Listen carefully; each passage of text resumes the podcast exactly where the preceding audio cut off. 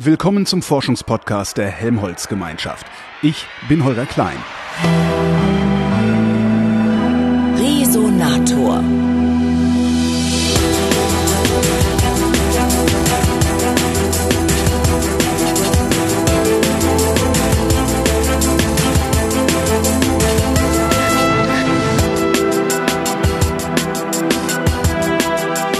Teltow, südlich von Berlin, steht ein Institut des Helmholtz-Zentrums Gestacht. Dort wird Biomaterialforschung betrieben und ich habe dessen Leiter Andreas Ländlein gefragt, was genau das ist und was man damit macht. Wir beschäftigen uns grundsätzlich mit Kunststoffen, also Plastik. Und wir versuchen eben diesen Materialien besondere Fähigkeiten beizubringen, sie zu trainieren, sie zu programmieren. Beispielsweise beschäftigen wir uns mit sogenannten Formgedächtnispolymeren. Im Prinzip ähm, kann das jeder Haushaltsgummi. Wenn man ein Haushaltsgummi ähm, deformiert, dann lässt er sich wunderbar ähm, ja, verbiegen und oder strecken. Wenn man dann die äußere Kraft wegnimmt und den Gummi loslässt, dann schnellt er ja wieder zurück in seine ja. ursprüngliche Form. Nun und wenn ich ehrlich bin, habe ich noch nie verstanden, warum das Ding das tut. Das ist ein interessantes physikalisches äh, Phänomen. Also wenn wir uns sozusagen das mal auf der molekularen Ebene betrachten wollen, dann sind das im Prinzip Fäden. Diese äh, Fäden sind an ihren Enden jeweils aufgehängt in einem Gerüst. Und ähm, wenn man so einen Faden, einen Einzel betrachtet, und wir würde den Faden jetzt im Prinzip seine, ähm, ja, eigenständig seine Form annehmen lassen, dann würde das ein Knäuel ergeben.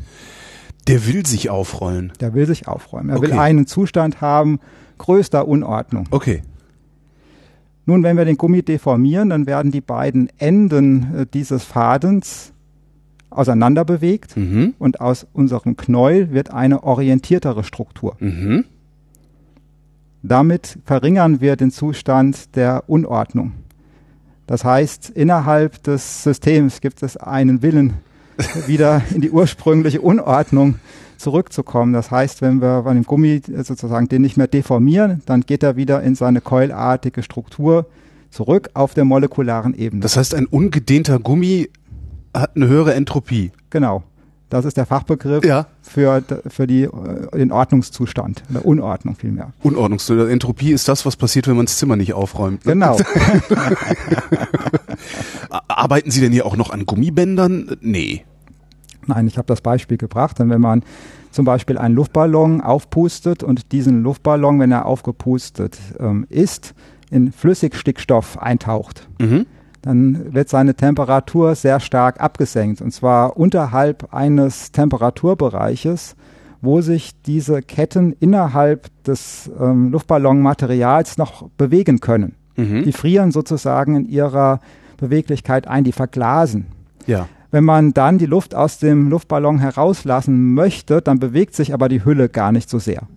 Das heißt, wir haben die ähm, aufgepustete Form des Luftballons eingefroren. Was passiert ist, dass der Luftballon, sobald man ihn aus dem äh, Flüssigstickstoff herausnimmt, ja nur kurze Zeit diese niedrige Temperatur ähm, erhält. Das heißt, wenn er sich aufwärmt, dann schnellt er zurück in seine ursprüngliche Form. Aber wir haben jetzt temporär, also für einen befristeten Zeitraum, diese Form des aufgepusteten Luftballons fixieren können.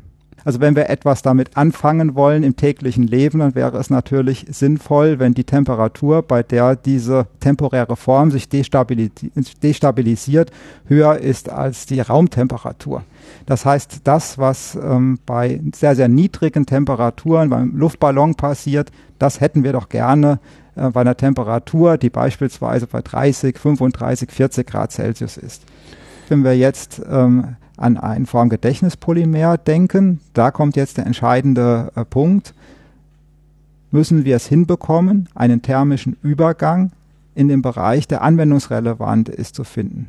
Also ein Anwendungsgebiet, mit dem wir uns ja intensiv beschäftigen, sind medizinische mhm. Anwendungen. Und da gibt es zwei Temperaturen, die immer wieder von Interesse sind. Lass mich ran. 37 Grad Celsius?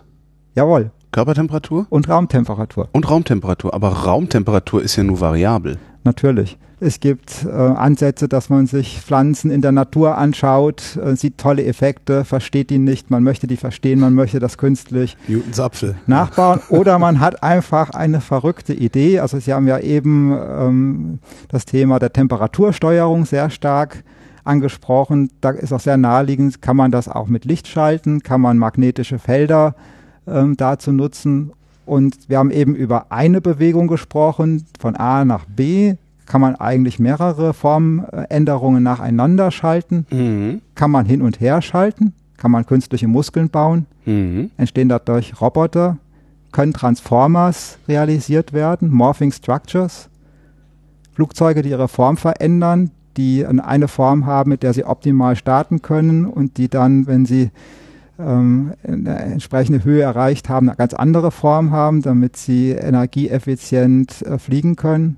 Wie kommen eigentlich große Implantate in den Körper, wenn wir heute mit der Knopflochchirurgie äh, arbeiten wollen? Also eine wesentliche Revolution in der, Mediz in der Chirurgie ist ja, Ja. dadurch entstanden, dass man nicht mehr große Schnitte macht, um äh, zu operieren, sondern zwei, drei kleine Schnitte und dann mit ähm, ja, komplexen Instrumenten äh, minimalinvasiv ähm, operiert. Das ist ähm, toll, weil der Patient ist in kürzerer Zeit im Krankenhaus. Ähm, das reduziert äh, die Kosten und ermöglicht uns Das reduziert auch tolle den Stress auf den Körper natürlich. ne? Absolut. Also, ja.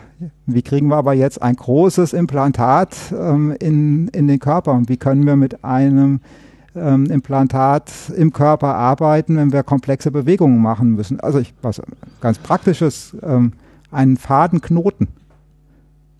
Mit einem, Ach so, äh, äh, was vernähen und den Knoten in den Faden machen. ja, das ist mit den Mikroinstrumenten jetzt gar nicht, nicht, einfach. Sie wollen mir jetzt nicht sagen, dass Sie in der Lage sind, einen Faden zu erfinden, der sich selbst knotet. Das war einer unserer Startpunkte Nein. in diesem Forschungsgebiet. Das klappt? Das funktioniert.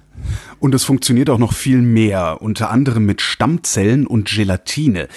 Wer wissen will, wie das geht, kommt am 26. Mai 2018 zum Tag der offenen Tür nach Teltow oder hört sich die nächste Ausgabe des Resonators an.